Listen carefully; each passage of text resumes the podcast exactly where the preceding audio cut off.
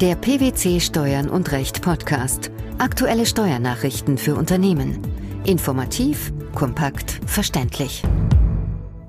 Herzlich willkommen zur 156. Ausgabe unseres Steuern und Recht Podcasts, den PwC Steuernachrichten zum Hören. In dieser Ausgabe beschäftigen wir uns mit folgenden Themen. Betriebsveranstaltungen. Anwendung der günstigen Rechtsprechung des Bundesfinanzhofs. Sonderausgabenabzug von Versorgungsleistungen bei nachträglicher Ablösung eines Vorbehaltsniesbrauchs. Vorübergehende Uneinbringlichkeit wegen Sicherheitseinbehalts. Die Oberfinanzdirektion Nordrhein-Westfalen befasst sich in einer aktuellen Kurzinformation mit den Folgewirkungen der neueren Rechtsprechung des Bundesfinanzhofs zu den Betriebsveranstaltungen. Dabei werden die positiven Aussagen des Gerichts teilweise durch die Verwaltung eingeschränkt. Welchen Hintergrund hat die Sache? Mit zwei Urteilen vom 16. Mai 2013 hatte der Bundesfinanzhof unter anderem neue Maßstäbe für die Berücksichtigung von Reisekosten bzw. Kosten des äußeren Rahmens bei den Gesamtkosten einer Betriebsveranstaltung sowie für die Zurechnung von Aufwendungen bei der Teilnahme von Familienangehörigen gesetzt.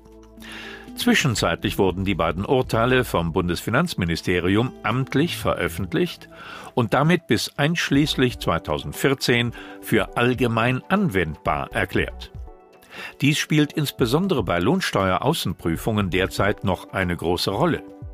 Ab 2015 ist dagegen eine gesetzliche Neuregelung in Kraft getreten.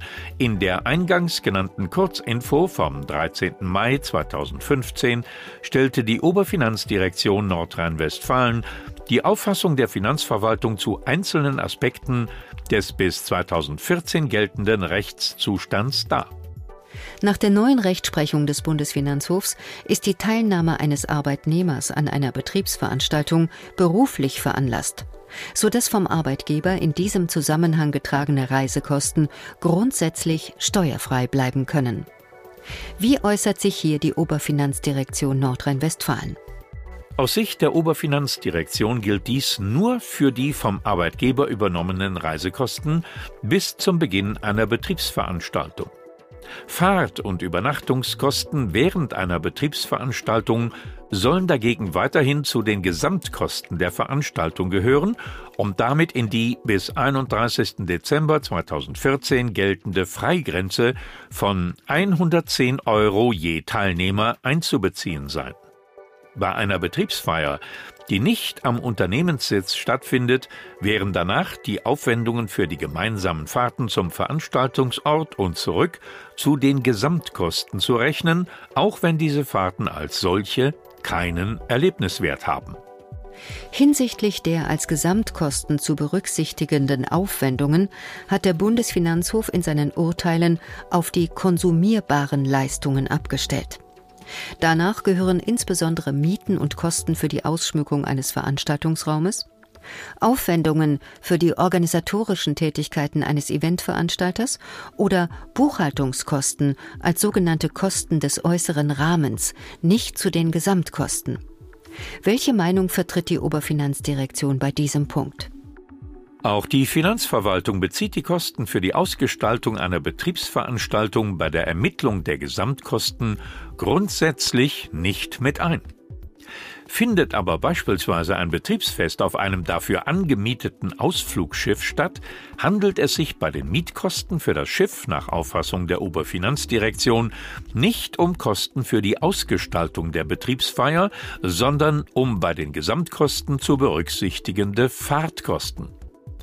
Darüber hinaus sieht die Oberfinanzdirektion Fälle, in denen der Arbeitgeber einen Betriebsausflug über ein Reisebüro bucht oder gemeinsam mit den Arbeitnehmern ein Lokal aufsucht, als Zuwendung von marktgängigen Gütern an, bei denen die gesamten Kosten des Arbeitgebers den konsumierbaren Vorteil der Teilnehmer zutreffend widerspiegeln.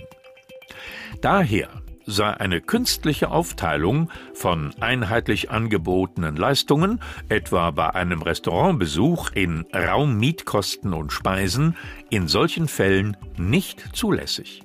Das gleiche soll zum Beispiel auch für die Leistungen eines Caterers gelten, die nach Ansicht der Oberfinanzdirektion insgesamt zu den Gesamtkosten einer Betriebsveranstaltung gehören.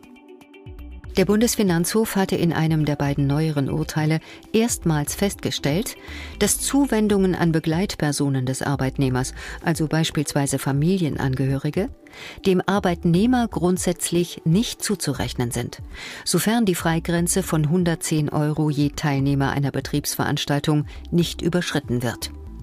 Dies erkennt auch die Finanzverwaltung für Jahre bis 2014 anders als bisher so an. Welche Ausnahmen gibt es?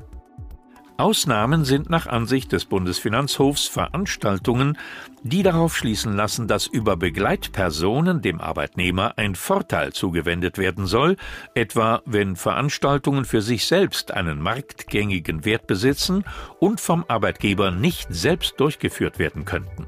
Zum Beispiel, wenn die Belegschaft zusammen mit Familienangehörigen gemeinschaftlich ein Musical besucht oder Konzerte berühmter Künstler anlässlich von Betriebsfeiern gegeben werden. Welche Position nimmt die Oberfinanzdirektion Nordrhein-Westfalen hierzu ein? In diesem Zusammenhang weist die Oberfinanzdirektion Nordrhein-Westfalen darauf hin, dass nach der Verwaltungsauffassung eine Feier, die sich im Besuch einer kulturellen, musikalischen oder sportlichen Veranstaltung oder in künstlerischen, artistischen oder musikalischen Darbietungen erschöpft, ohnehin keine Betriebsveranstaltung ist. Versorgungsleistungen im Zusammenhang mit der gleitenden Übertragung von Privatvermögen sind seit 2008 nur noch dann als Sonderausgaben abziehbar, wenn sie auf einer Vermögensübertragung vor dem 1. Januar 2008 beruhen. Für Altverträge bis 2007 sollte, mit einer Ausnahme, das alte Recht fortgelten. Darum ging es in dem jetzt entschiedenen Fall vor dem Bundesfinanzhof. Wie gestaltete sich der zugrunde liegende Sachverhalt?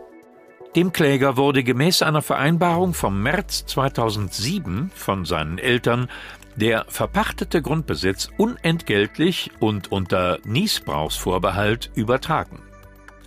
Im November 2010 verzichteten die Eltern auf den Niesbrauch und vereinbarten mit dem Sohn stattdessen ein jährliches Baraltenteil beginnend ab dem 1. Januar 2011 mit wechselseitigen Anpassungsverpflichtungen. Im Streitjahr 2011 machte der Kläger die Altenteilsleistungen als Sonderausgaben geltend.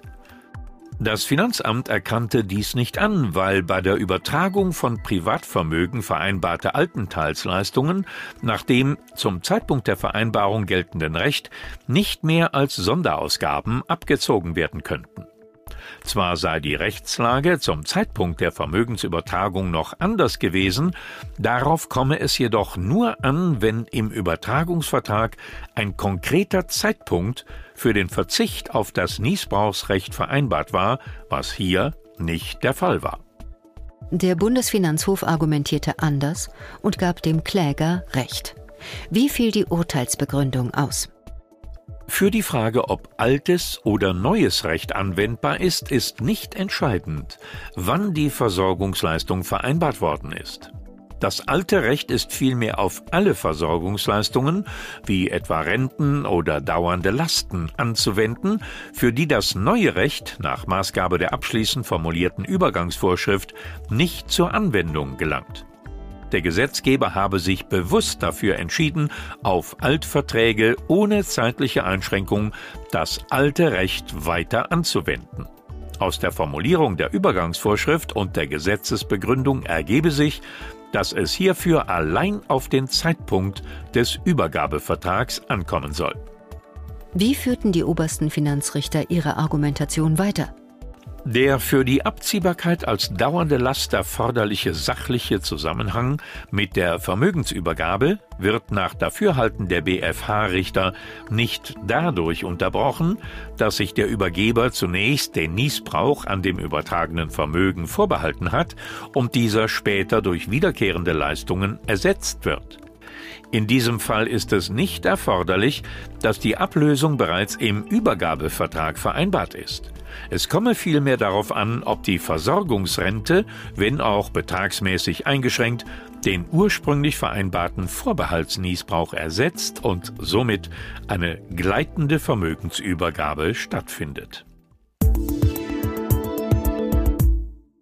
Der Bundesfinanzhof hatte im Jahr 2013 in einem Urteil entschieden, dass ein der Sollbesteuerung unterliegender Unternehmer zur Minderung der Bemessungsgrundlage berechtigt sein kann, wenn sein Abnehmer vereinbarungsgemäß, je nach zivilrechtlicher Verjährungsfrist über zwei oder fünf Jahre, vom Werklohn einen Sicherungseinbehalt zurückbehält, um damit mögliche Gewährleistungsansprüche zu besichern. Denn während dieser Zeit kann der leistende Unternehmer seinen Entgeltanspruch nicht durchsetzen. Was folgte auf das Urteil? Das Bundesministerium der Finanzen hat den Umsatzsteueranwendungserlass entsprechend ergänzt und dabei den vom Bundesfinanzhof angesprochenen Umstand berücksichtigt, dass der leistende Unternehmer eventuell eine vollständige Zahlung durch Gestellung einer Bürgschaft hätte erwirken können. Die Änderung des Umsatzsteueranwendungserlasses ist auf vertragliche Einbehalte zur Absicherung von Gewährleistungsansprüchen der Leistungsempfänger beschränkt. Aus welchem Grund ist das so? Manche Literaturstimmen erörterten bereits den Anfang vom Ende der Sollbesteuerung. Diesen Tendenzen will das Bundesfinanzministerium damit entgegenwirken. Die Minderung der Bemessungsgrundlage setzt voraus, dass dem Unternehmer im Einzelfall die Absicherung der Gewährleistungsansprüche durch Gestellung von Bankbürgschaften nicht möglich war und er insoweit das Geld über den definierten Zeitraum noch nicht vereinnahmen kann. Der leistende Unternehmer hat das nachzuweisen. Wie muss so ein Nachweis erbracht werden? Aus dem Nachweis muss sich eindeutig und leicht feststellbar ergeben, dass für jeden abgeschlossenen Vertrag konkrete, im Einzelnen vom Unternehmen begehrte Gewährleistungsbürgschaften beantragt und abgelehnt wurden. Der Unternehmer soll dem Schreiben nach nicht verpflichtet sein, dem Leistungsempfänger die Behandlung seiner Ansprüche mitzuteilen, wohl aber kann sein Finanzamt, das Finanzamt des Leistungsempfängers, auf die Behandlung der offenen Entgeltansprüche als uneinbringlich hinweisen. Die Anwendung der günstigen Rechtsprechung des Bundesfinanzhofs auf Betriebsveranstaltungen, der Sonderausgabenabzug von Versorgungsleistungen bei nachträglicher Ablösung eines Vorbehaltsniesbrauchs sowie die vorübergehende Uneinbringlichkeit wegen Sicherungseinbehalts. Das waren die Themen der 156. Ausgabe unseres Steuern und Recht Podcasts, den PwC Steuernachrichten zum Hören. Wir freuen uns, dass Sie dabei waren und hoffen, dass Sie auch das nächste Mal wieder in die PwC Steuernachrichten reinhören. Steuerliche Beiträge zum Nachlesen finden Sie in der Zwischenzeit unter blogs.pwc.de slash steuern minus und minus recht.